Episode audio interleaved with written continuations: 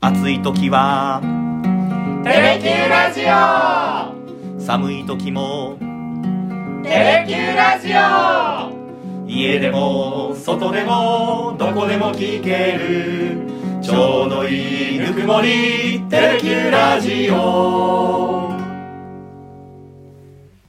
ひげごじとゆうきのサダでダラダラ行かせて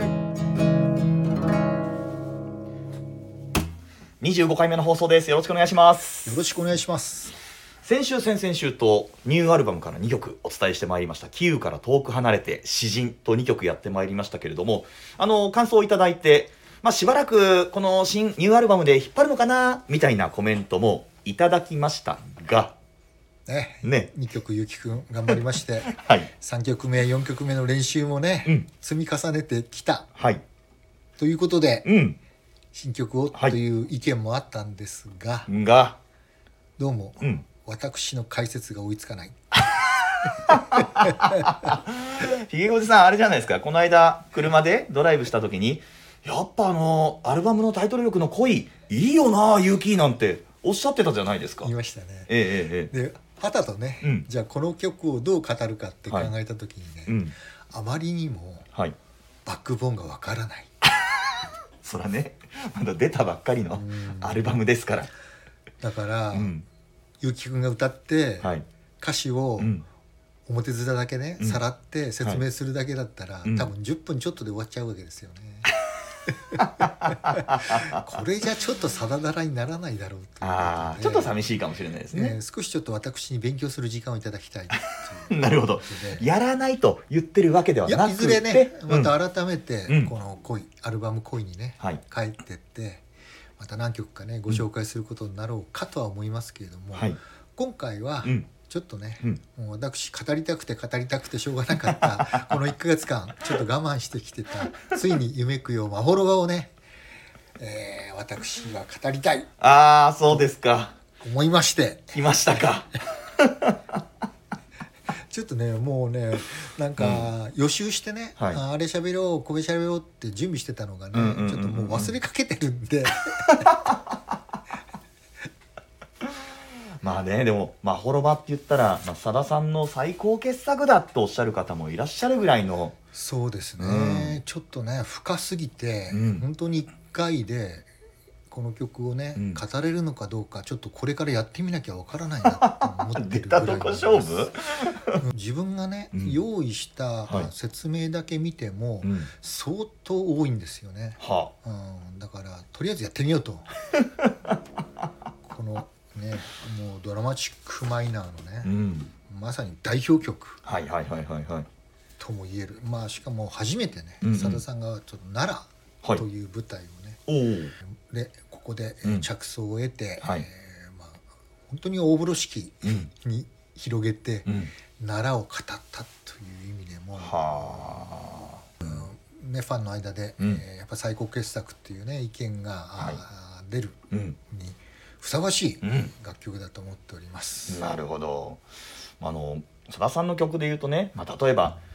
ライオンちゃんがやっぱり一番の名曲でしょっていう人もいれば、うんいやいやいや、かかしでしょうんっていう人もいれば、何をおっしゃいますか、雨宿りっていう人もいれば、いろんなまあ曲があるわけじゃないですか。そうですね、やっぱでうんもやっぱりドラマチックマイナーっていうのは、まさにさだまさしにしかはい描けない世界っていうかね、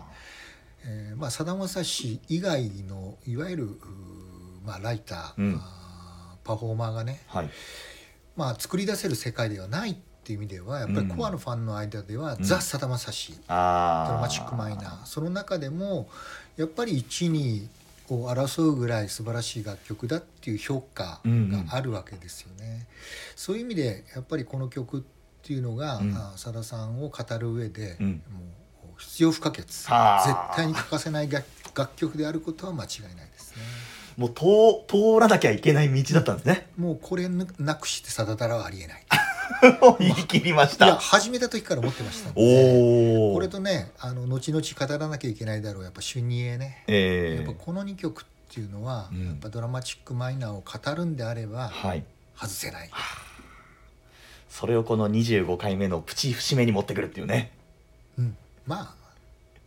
夢くよを語れば ねこの曲は語らなきゃいかんでしょもうねとにかく力入っておりますからもう肩ブルンブルン回してひげこじさんが待っておりますんでもうちょっとねブルペンで投げすぎてね、もうねマウンドに立つ前に150球ぐらい投げたような気分です ねいやそんな感じ ですよ今日はじゃあまず一番を 引かせていただきおます願いねします春日山から飛ぶ日のあたりゆらゆらと影ばかりなずむ夕暮れ汗びの森の迷い木に尋ね尋ねた帰る道遠い明日しか見えない僕と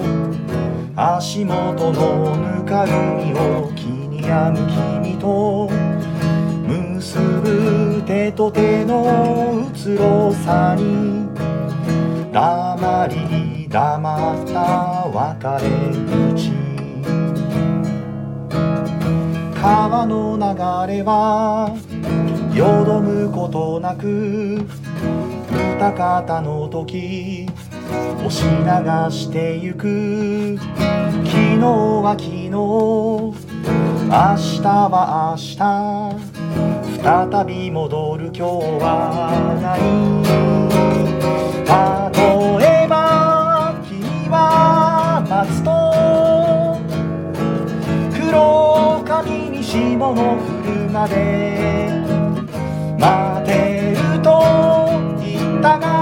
それはまるで宛名のない手紙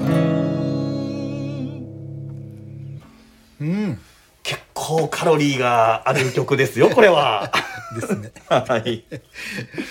ねあのうんこの歌っていうのはもともとねあの、はい佐田さんがあのゆ風見鶏と、ええあのアンソロジーをね、はいあのまあ、2枚続けて、うんまあ、アメリカカリフォルニアでね、えレコーディングして帰ってきた後に、えうんやっぱりアメリカに行ったことによって、うんもっと自分の国の足元をね、はあ見つめ直したはあいはという思いがね、うん徐々にこう強まっていった中で、ええあの頃その古都奈良に惹かれるようになったはらしいんですよね、ちょうどこの「夢供養を」をまあ、作る前ですね。ええでふとその春日大社の中にある万葉植物園っていうところをね、訪れた時に、うんあの16代天皇である仁徳天皇のお妃である岩の姫の御事はいの愛の歌うんにそこで出会った二編うんうんうんうんのまあ和歌に出会ったわけですねそれが結局まあこの歌を作るうまあんきっかけになったとおっしゃってるんですけどね、ええでまあその歌っていうのがはい一つ目があの「ありつつもうん君をばまたぐうちなびくうん我が黒髪に下の奥までに」おーサビのところに出てきてる、うんうんでこれをちょっとね本人が改編して読んだ歌っていうのがはいはいもう一遍あってですねえ「いやかして君をはまたむぬばたまのえうん、我が黒髪に霜は降るともなんとなくわかるような気もするんですけど、え」えここにね一番でやかれるその「黒髪に霜の降るまで」っていうねうん歌詞が出てきますけどもはやい、っぱここにさださんはものすごいやっぱ触発されたわけですね。あでそここで着想を得てこの歌を、まあうん描き始めたということなんですけども、はいなんかなんだかこう分かるようで分からないようででもなんとなくこう男女の別れのこと書いてるんだろうなみたいな感じで私はなんとなく思ってたんですけうど、ん、そうですねうんだから、まあ、春日山から飛ぶ日のあたりってはい飛ぶ日のってのは当然地名ですけどね、えゆらゆらと影ばかりなずむ夕暮れえうんで「汗びの森」っていうね「汗びの木」っていうのが、はいはいこれいわゆるうー万葉の時代の木なんですええこれがそのいわゆるここの春日大社あーの近くにあるあの、うん小道ですうんうんうんうねんささやきの小道っていうところに、まあはい群生してるわけですよ、はあでこの「汗びの木」っていうのはね「馬に酔う木」って書くわけですけどね、ええはいでこれを「汗び」って読むんですけど「汗びの森の迷い木に」っていうね、いわゆるうん言葉遊びはいなんですけど汗びを迷い木」っって続けて読ませることにうんようんって心の迷いっていうところにつなげていかれたっていうか、あそういうことですかう。ん、汗びの森の迷い木にうんうんうんうんで訪ね訪ねた帰り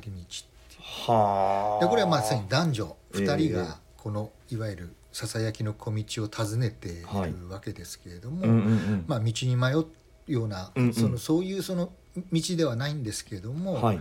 迷った迷ったのは道に迷ったんじゃなくて2人がもういわゆるどう歩むかっていうおー人生の歩み方でもう迷ってるっていうか食い違いが出てきてるはあ。でここで出てくる「遠い明日しか見えない僕とうんうんうん足元のぬかるみを気に病む君と」はいはい。まあ、まさに遠い明日しか見えないっていうのはなるかどうかわからないけど夢を追いかけてるお男、お。もうとにかく先しか見てないはあはあはあはあはで一あ。方で足元のぬかみってこれ現実ですよね。うん。とは言っても今生活しなきゃいけないじゃないっていうね今あ現実をやっぱり冷淡に冷静に見つめているあ。はいはい。君うんうん。これがもう両極で描かれてるわけですよね。うんうんうんうんうん。ここでやっぱり完全に2人がもう迷迷い道に入ってしまったはあ。でその後に組むうんうんうん結ぶ手と手のうつろさにうん。黙り黙った別れ道っていうね、もうずれちゃってるから結局手はつないでんだけどうつろで黙っ黙っても会話ももうあほあ。とんどないっていうねそういうことまさに目指す。方向がうんうんうん。違ってしまった男女がここで描か描かれてるわけですうね。んいや、ひげごじさん、A メロ、A パートから力入ってますよ、もう。ね、これねだからねこの深さって一体どう語るのかっていうのをだいぶ考えたんですけれどもやっぱりいねやこれはねいやいやうんまあまあもうほんと一番は一番でうんちゃんと語っていかなきゃいけないなっていうことで、次のね川の流れを挑むことなくはい歌方の時を押し流していく、うん。これねまあ多分ね鴨の長明のね北条記を重ねてるんだと思うんですけど、はねあはあはああの行く川の流れは絶えずしてうんぬんかんぬん、ああ、覚えました、えー中学校の時に。はい。久しくとどまりたる試しなしっていうう,、ね、んうんよどむことなくたまることなくねうん。時間っていうのを押し流していくんだはあ。でこうやってもずれてんだけどやっぱり遠い夢しか見てない夢しか語らないあなたとうんうんうん現実どうすんのっていうね、今がとにかく重要なんだっていう思いでういんる彼女はといいうのがね、そうやってもう噛み合わないんだけども時間はどんどん流れていくっていうね。ああ。で昨日は昨日明日は明日って再び戻る今日はないっていうねうん。もうそろそろリミットこあーこでやっぱり2人が歩調を合わな合わせない限りはもう一緒に歩歩めないよねみたいなねところまで来てる、はそして出てくる最後のいわゆる「例えば君は待つとあ。はい。黒髪に新物振るまでうんうん」まあ、ここは多分ねうんうん。いわゆる黒髪に白髪が混じってきてああ。あなたがうんうんうん。その年老いてしまっても私はずっと待つっていうふうに思ってたんだけれども、うん。で君はそう言ったでも待てると言ったがそれはまるで宛名のない手紙ってああ。宛名がない手紙ってねあの宛名がなきゃ手紙って届かないじゃない届でかすない。はいはいはいはい。つまり頼りが来ないわけですよ、おお、はいはいつまはりい。頼りがないうん。頼りないっていうあね、そこもかかってるんですか。うんそこにかかってくるわけですつまえりえ結果的に頼りないってことは当てにならないっていうね、はまるでああ宛てのない手紙宛名のない手紙全く当てにならないって君は待つと言ったって黒髪にしはもはははは置いていくまで待つって言ったけども、うんそんなのはもう当てにならないねというねなんかもうこはあうもうもうダメだねっていう絶望感みたいなものがねここに凝縮されてて、やっぱりね最初から最後まで、うんそのいわゆる万葉を舞台にうんうんうんいわゆる語り始めてるんだけども、結局ねその現実に落とし込みながらうんうん言葉遊びもいっぱい重なってるじゃないですか。はあ古典も随所に織り込みながらすごいわうんだからねこの歌っていうのは多分ね、小学校中学生が聞いてもね、は全く意味ができないわけですうよ、ん意味が理解できないっていうね確かにはいうん私これ小中学校の時に聞いたんですけど、うんわけわかんなすぎて、うんもうなんか聞かなかったですもんねまあそうでしょうね、うんこれはねやっぱりねある程度年齢いかないとはい断片的にすら理解できないってういうかねんまず古典のいわゆる素養知識がいる上ええにやっぱり男と女の機微みたいなところもうん分かっとかなきゃいけない。さらには言葉遊びっていうかね、え汗びの森の迷い木にとかね、いわゆる宛名のない手紙って一体何これっえていういやもう本え当、えはあ面白いねそういうのがね、ここにこう、うん、ギュッとねあの凝縮でまさにこのタイトルのね「まほろば」っていうのがね、はい、一体何をってう言ん、ったもともと確かねにこ確かにれはい「まほろば」っていうのは、うんいわゆる、まあ、日本の古語なんですけども、ええいわゆる、まあ、大和の国奈良を象徴する言葉当時はね、うんうんあの古事記の時代ですから、うんうんうん素晴らしい場所という意味ではあはあ奈良ということ意味はもうあったんですけどどんどん転じてって素晴らしい場所住みやしょ住みやすい場所、うんい、わはいゆる楽園理想郷みたいなのになってていわゆるまあ一般的にはね、うんまあ、滅ばって言えばもう理想郷素晴らしい場所ああそうですか使ようになってうですけどんはまああ、浅田さん後々ね「あうのん魔法ロバの国で」っていうタイトルでええエッセイ集をね出あー版もされこれ確か毎日新聞にへえねずっと週に1回書き続けられた、はいあのコラムをば、うんあの抜粋してね、はいあの出版された本だったと思う記憶してるんですけど、うこんこで言うやっぱ「魔法ロバの国で」っていうのはまあ日本のことを指してるわけですよねあ。あなるほど、うん、日本理想郷住みやすい場所素晴らしい場所なんだってっいうね、願望も込めたタイトルになってると思うんですけれども。へえここではねさださんはかなり「まほろば」っていうのは奈良っていう意味も込めてうん付けられたんじゃないかなとは思ってるんですけどね、はいはいはいはいはいいやーディープディープですよねこれ本当にこれひげごじさんはいつ出会いましたかこの楽曲はだから浪人時代ですねもうその時はこれ聞いてわあ素晴らしいビビっていう感じでしたある程度は理解古典がね分かってるからですねあーうんいわゆる「万葉集」の句っていうのがそのねある程度あこの句だなっていうのは分かるんで、うんうんうんうんそこから紐解いていったっていうのも分かるし、まあ、当然ねライナーノートもありましたあーはいはいからはいねそれもあって手助けになったっていうのはあるんですけど、うんやっぱりそのいろんな意味でねうん年を重ねることによってやっぱりこのいわゆる読み方っていうのはね、やっぱり当然変わってきたっていうかね。ああそうですかいや僕はもうなんか絡まりまくってたものが何かこう少しずつ今解きほぐされてあすごっと思いながら聞いてますよおおなかなかあの10代、 はいうん、もうじ後半ぐらいになるとね、うんある程度理解できるのかなって気がするんですけどね、うん、すごいじゃあ2番いきますかいきましょうわかりました。ねぐらを探してなくしかの後を追う黒い鳥鐘の音一つ迷いの枝に引き結ぶ行方知れずのけそ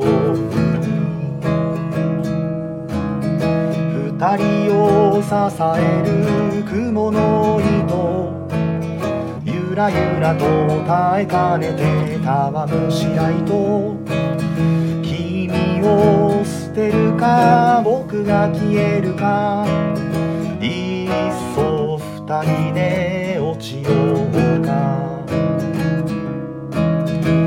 時の流れは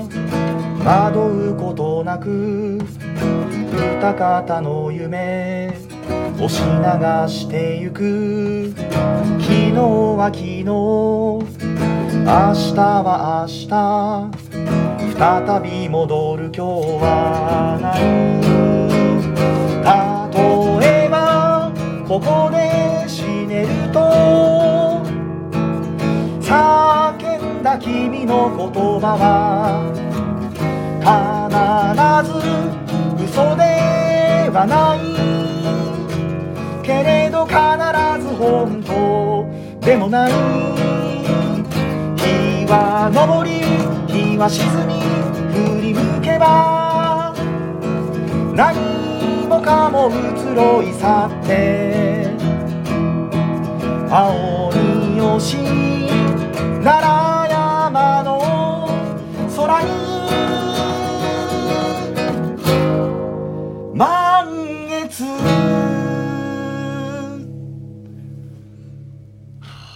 でした。いやー きついこれ最後の満月がね、はい満月。一番高いところですからうね、んいやーこのワールド、ワールド。はいまた2番もお願いいたしまねまさす、にさだまさしワールドですうね。んね、まあまさに奈良、ねぐらを探してなくしかっていうのが出てくるわけですね。はいでこれやっぱりねあの奈良っていうのはね、うんえー春日山大社とか、はいあの奈良山にはたくさんあのい鹿がいますけども、うんうんうん鹿っていうのは基本ね鳴く時っていうのは求愛する時らしいんですよね。おおそうですか,、うんだからねぐらは探す時は泣かない、そうそうあでそうですかねぐらを探しながらうんうん求愛している鹿っていうイメージだと思うんですよああそういうことか、うんはははははつまり求愛っていうのがまたポイントですよね。ああ帰り道とか分かれ道に差し掛かってたんだけども、はいはいやっぱりまだ思いはあるわけですよね。あでそこにー後を追う黒い鳥金の人当然これカラスなんですがカラスうん多分ヤタガラスのことを言ってるんだと思うんですけどね、まはいあ、そこにやっぱりね求愛する鹿とやっうぱね、んうんうんあのヤタガラスが出てきてあ、ーでやっぱりここにはやっぱりまだ思いがあ重なっててう、んま、迷いの枝に引き結ぶ行方知れずの化粧う文、ん、うんまた化難しい粧文って難しいじゃないですか難しいこれやっぱりねはい僕はこの時にやっぱり辞書引きましたもんねあー初めて聞そういでてすかそううんうんラブレターですよね恋文のことですけどうね,、んねいい引き結んだんですよねだけどそれ行方知れずなんですよねってだかあら2人はねあ、うんうんうん、多分一度はね添い遂げることを誓い合った関係なんじゃないかと思うんですけどもね、はいで2人を支えてきた蜘蛛の糸がね、うんゆらゆらとたばんでるっていうねたおーわも白糸になってるはいで君を捨てるか僕が消えるかいっそ二人で落ちようかっていうねで当然ねあの、うん芥川龍之介龍之介のね雲の糸,、ね、雲の糸ね演奏しますよね、はいはいあのぶら下がってそうそうそうなんかよく書いて落っこちるやつうでん、しただっけ、からぶら下がってきたんで、はい結局、まあ、すその生前ね、うんうんうん雲を助けたっていうこともあってね、はいこの男がねでうんうん雲の糸が垂れてきて一人で一生懸命登っていくんだけど、はい休憩して振り返ったらあの下を見たらねああそうだそうだいろんな罪人が下にいっぱいぶら下がってると。うんうんうそんこでこの糸は俺のもんだってねみんあーなね降りろーっていうふうに叫んだ瞬間に糸はいがプツッと切れちゃった、はあだからここで「君を捨てるか僕が消えるかいっそ二人で落ちようか」っていうねここに入れてきますかう、んだからねここで「いいよいいよ」っていうね、うんうんうんうん罪人たちをね、はいよかばう余裕なんかないじゃないですか本当はねそうですねこのうねんうんうんうん蜘蛛の糸の主人公じゃないですけども、はいだけど落ちるの分かってんだけどだったらもう一緒に落ちちゃおうかあっていうねうーんなんかねここもねここまで語るかっていうぐら いねボコボコいろいろ入れてくるなっていうねーそうですねうん万葉集のねううんん2編だけじゃなくて北条記に蜘蛛の糸まで来るかいやーすごいわでまた次がねちょっとあの時の流れは惑うことなく、はい歌方の夢を押し流していくうん一番ではね川の流れはよどむことなく歌方の時をし流していくおおはいのはが今度は川の流れが時の流れに変わ変わっていってあー歌方の時っていうのが歌方の夢に変わるわけですけどもいはいまさに一番とは対句になってるわけですよ。うんほんと容赦なくね時間は過ぎていくわけですよ。ああでもその中でやっぱり二人のズレっていうのは大きくなるし、うんうんうん例えばこの僕が描いている遠い明日っていうのもねやっぱどんどん遠ざかっていくっていうかね、ああうんやっぱりその望むと望まざるとにかかわらずね、うんやっぱり時間っていうのは夢に終焉を用意する方向に向かってってるわけですね。ああ深いだからもう時の流れはどんどんどんどん押し流していって歌方の夢すら押し流していくっていうね、うんうんうん時間がね夢を終わらせようとしているわけですね。はだから焦ってんだけど、うんどうして君は分かってくれくれないんだってう言ってんね、昨日は昨日明日は明日再び戻る今日はないあここが一番と全く同じ言葉を重ねながら、ーうんやっぱりここにこうねすごくあの完全にやっぱりね生き方がずれてしまった2人の焦りみたいなものっうていうか出てんなんか残酷ですねなん残か酷ですこの歌詞ここはうんだからあの前ね、うんあのドラマチックマイナーの走りになった、はいあの飛び梅はいはいはいもそうでしたけどね、ええやっぱりこの寺社仏閣ええうんうん古典、うん伝説を舞台に男と女の別れを描くってういうのんは、やっぱりシチュエーションとしては同じなんですけどはいよりこれ残酷ですようね、ん例えばここで死ねると叫んだ君の言葉はうん死ねるとさえ言ったってはいこれはね必ず嘘ではないだけうどん必ず本当でもないっていうのあは、ーその時はうん本心だったかもしれないけれども、あやっぱり永遠にねその気持ちが変わるもんじゃなくって、ーうん約束したこと断言したことですらうん時の経過、はい状況の変化によっては変わっていくんだっていうねなあやっぱりうん時時っていうのがやっぱりこの歌の一つのまたテーマでもあると思うんですけども、はいやっぱ残酷にも、うん嘘じゃなかったんだけども、うん今は嘘になってるっていうねああの時は嘘じゃなかったんだって一番でもそうですよね、ーうんうんうん君は待つと言ったって、はい黒髪に霜の降るまでうんうんうん一生で言えばね老いて白髪が、あー混じるまで、はい一日で言えばあの吹きさらしの家でね、うんあの髪の毛にねしうん霜が降りかかってくる朝方までもうんという意味だとは思うんですけども「待つ」と言ったんだとうんそれはあるあのアテナの頼りがないって言ったけどもそれもやっぱりね、嘘じゃない、うんその時はね本心だった、ええだけど時間が経って状況が変わればそれが嘘になるってことだってあるんですよ、うーんだけど一方で最後ねまた「日は昇り日は沈み振り向けば」っていうね、うん何もかも移ろい去って青鬼よし奈良山の空に満月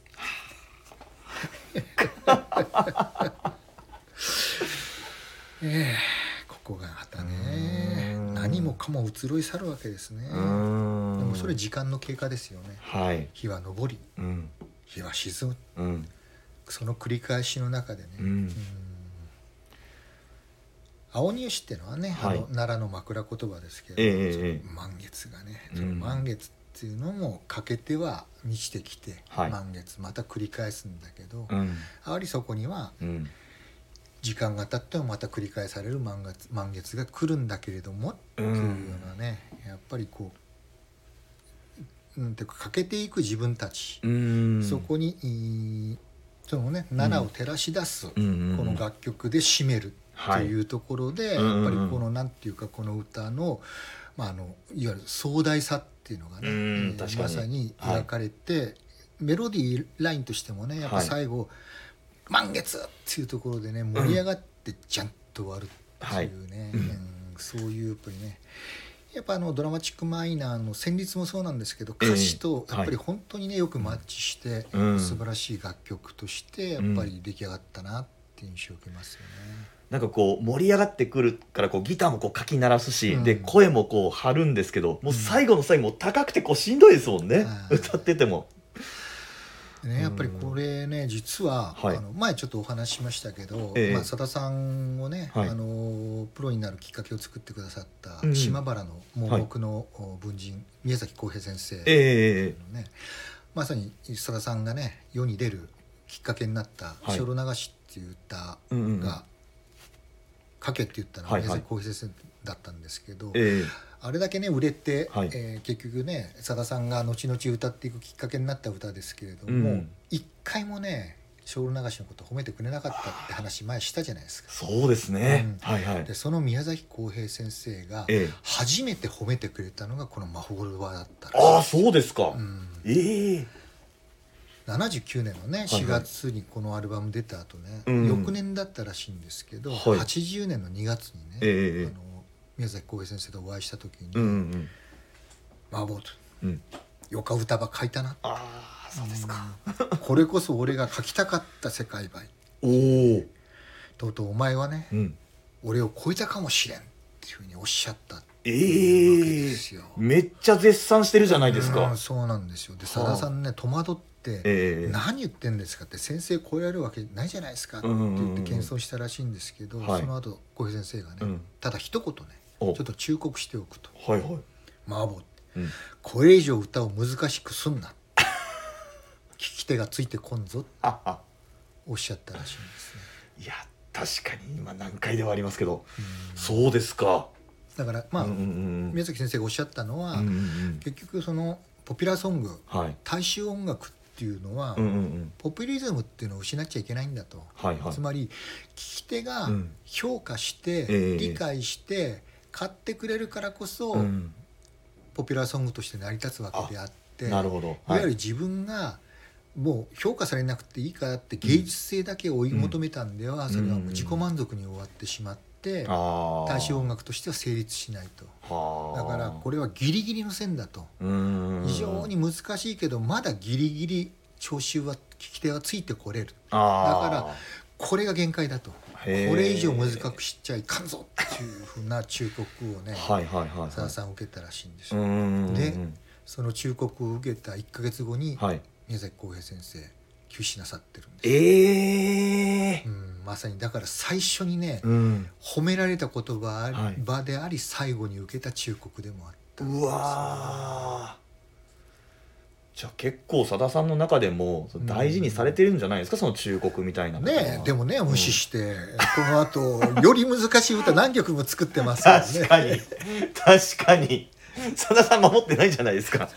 たまに守ってないですたよ、まねに守ってまあ、ないもちろんねその、はい難しい歌ばっかりじゃないですけれどうんもでもやっぱりね「まほろば」よりより難解な歌っていうのはね、はいこの後ね何曲かね、うんちょっと生まれてますからね。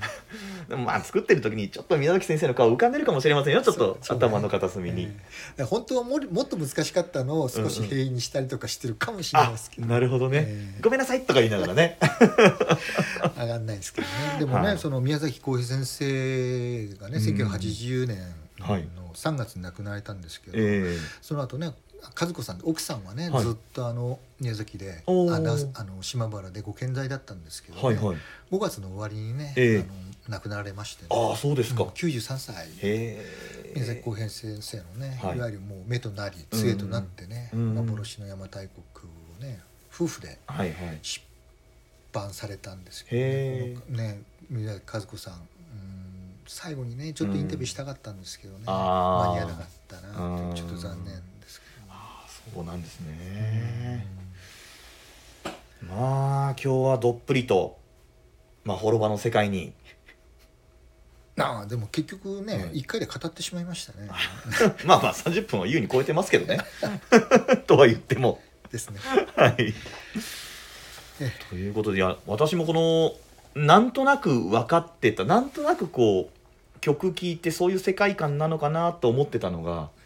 今日のこのディープ解説を聞いてこう新しい発見みたいなものがいっぱいありましたね。うんありがとうございま す、いやさすがでございます。 うんまだね多分ね、うんあはのい語り足りてないんですよ ねまだ足りてないんですか、もっとね言わなきゃいけないことって多分あるんですよね、えー、すごまあい。いいですそれは、はいちょっと思い出したら次回以降、はいえー諸行無常っていう言葉は言わなかったなほらほら、ちょっと、なるとまた1時間コースになりますから。 はい。さあ、もう次回の話しますけれども、はいようやく九州の北部地方、まあ、我々住んでるところですけれども、梅雨入り、しましたねということになりましたねえーはい四国も梅雨入りして、ええ関東甲信越はね、い先に梅雨入りしてましたんで、うん多分今週中にね、うんあのー北海道以外はね、はい梅雨入りするんじゃないかって言われてますけどね、えなんで、やっぱり風情を大切にする我々としては、うんそんな感じのところも攻めてみたいなというような気もするんですけど。いそうですねでも梅雨の後先もうやりましたからねや、そうなんです よ。しまったとだから思っこてれは春の歌だってそうたそう、んです解説の時に ね、おっしゃってましたよね。解釈、解釈たでだね。まあね、うん梅雨といえばね、はいアジサイああ、いいですね。アジサイの季節がちょっと過ぎていくとね、うんやっぱりね蛍の季節っていうのも